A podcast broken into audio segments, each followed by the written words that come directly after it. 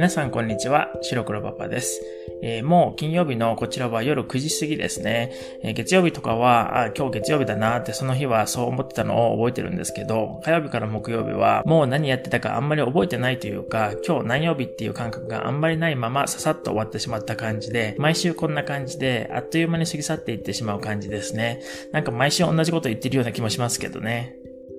今日はこのロッキー山脈地方は雨が降ってて、今はもう止んでるんですけど、でも明日の予報は100%雪なんですね。ちょっと今から楽しみにしてるんですけどね。でもここ2、3日というか、今週多分ずっと暖かくて、10度以上毎日あって、白と黒の散歩も薄いジャケット1枚で十分な感じでしたね。昨日なんて短パンで散歩に行って、それでも寒くなくて、十分暖かかった感じです。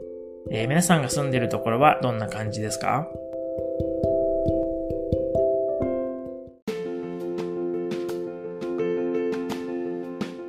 さて、今日は応援会なので、鬼シャドウで頑張ってくれてる人たちの話をいつものように少ししようと思っています。えー、シャドーイングするとなると結構ちゃんとやらないとできないというか、ちゃんと机に座ってやらないとできないみたいな感じがあるかもしれないんですけれども、ちょっとした隙間時間にも普通に日本語のネイティブが話してるっていうのをいっぱい聞きたいっていうことも何人かの人たちから聞いたので、まあこれは応援会ですし、みんなのリスニングの練習用という感じで使っていただければいいなと思っています。まず、いつも出てくる、えー、イギリスのシーボンさんなんですけど、ここ2週間ぐらいかな。7日間毎日オニシャイドチャレンジをしてくれていて、それで録音を送ってくれてるんですね。なので、それを聞いて直したりしてフィードバックを送ってるんですけれども、えー、シーボンさんは確か2年ぐらい独学で日本語を勉強してるんですよね。で、他の言語も話せるのかちょっと英語と日本語以外はわからないんですけど、発音がすごく綺麗なんですね。で、多分僕の生徒さんの中でもトップ3に入るぐらい綺麗なんですね。2年ぐらいの勉強でもうこんなに綺麗な発音ができるのは結構すごいなと思ってて、時々でも最初から発音が綺麗な人とかもいますけどね。なんか発音を真似するのが上手い人っていうかね、あんまりいないんですけど、でもそういう発音が綺麗にできる人でも、やっぱりイントネーションの方はちょっと練習しないと難しいことが多いんですね。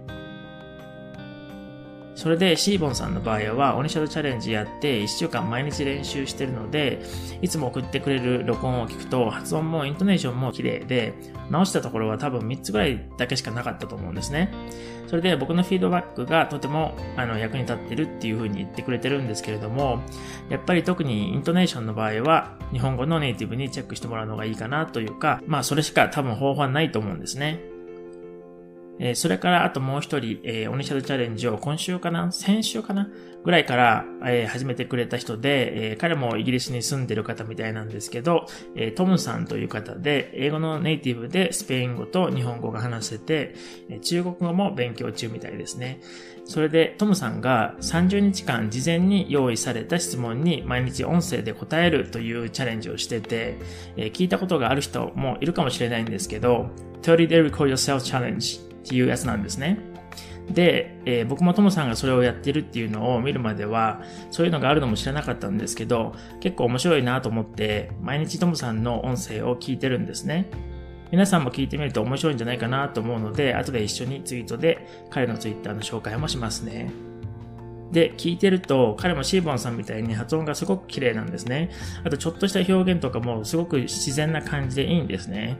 で、えー、イントネーションの方はやっぱりちょっと改善の余地はあるという感じなんですけど、でもシャドーイングとかで練習したら絶対改善できると思うんですね。で、結局イントネーションって結構難しくて、やっぱり練習しないとできるようにはならないんですよね。えー、僕が今まで会ったことのある人たちでも、例えば N1 に合格して、例えば日本にも住んだことあって、で、すごく日本語が流暢な感じの人でも、やっぱりイントネーションがちょっと怪しいところが結構あるんですよね。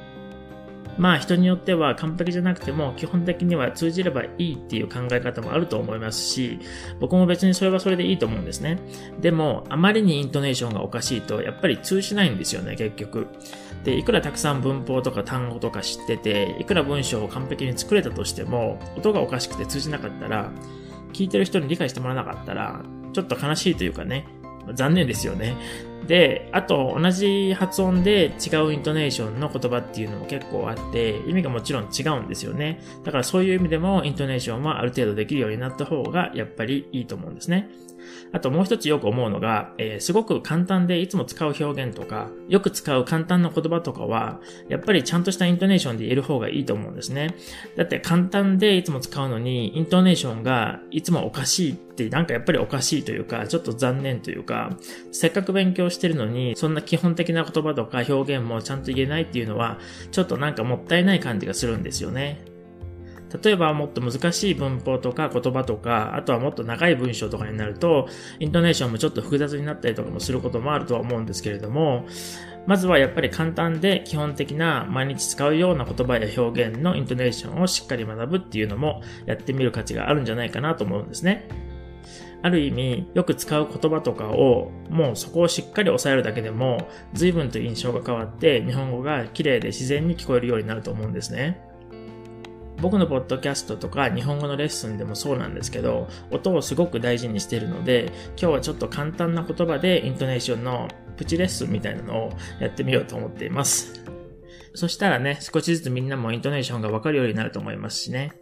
え、今週のオニシャドチャレンジの文章に、毎日という、えー、誰でも多分知ってる言葉、まあ僕のポッドキャストを聞いてくれている人たちは、ほぼ100%の人が知っている言葉だと思うんですけれども、えー、今日はそれからまず見てみましょう。毎日、毎週、毎月、毎年。まずこの4つの毎がつく言葉ですね。聞いてもらってるとわかるかもしれないんですけど、えー、毎日。So, on the second letter, E, you go up there, and the rest is flat. So, 毎日、毎日。わかりますかで、次が毎週、every week ですね。これも同じように、you go up on the second letter, E, and then you stay flat after that. So, 毎週、毎週ですね。で、次が毎月、えー、every month ですね。これも二つ目の、あの、ひらがなで上がって、毎、and then the rest is flat. 毎月ですね。で、最後の毎年。これも同じで、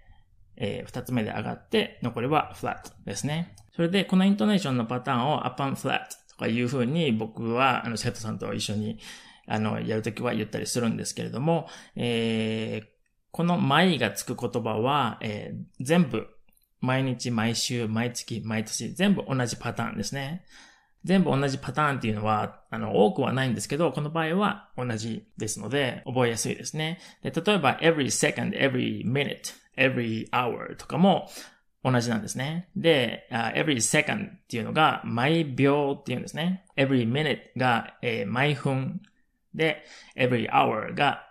毎時間ですね。この3つもさっきの4つと同じで、up and flat で、毎秒、毎分、毎時間っていう風にイントネーションのパターンはなっています。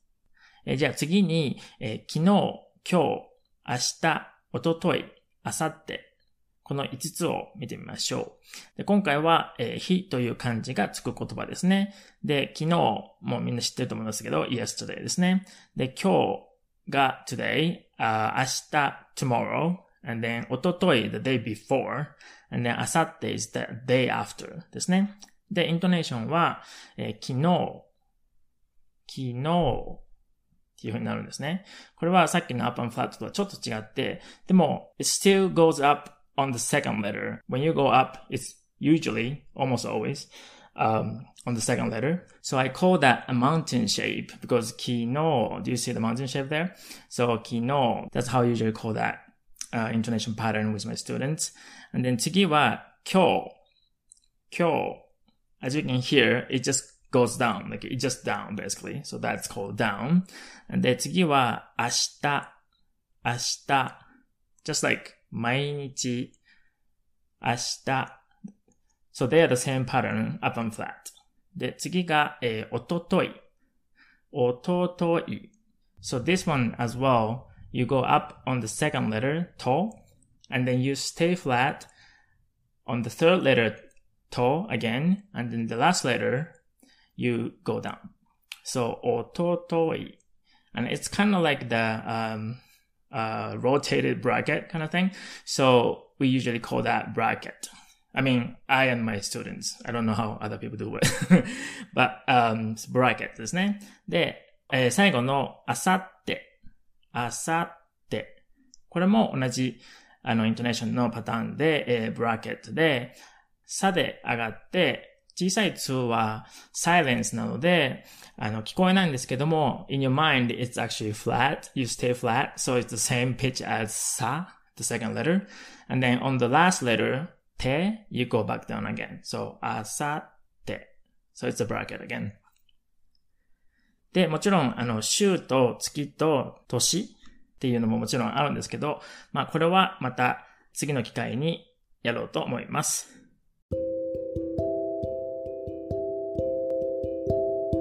えー、というわけで、今週のオニシャド応援会はこれで終わりにしようと思います。えー、また、簡単でよく使う言葉のイントネーションのプチレッスンは、えー、ちょっと続けてやってみるかもしれません。えなので、皆さんがこれは役に立つと思ったら、ツイッターの方でいいねを押してくれるとか、コメント残すとかして、ぜひ知らせてくださいね。それでは、また来週のオニシャドチャレンジでお会いしましょう。じゃあ、またね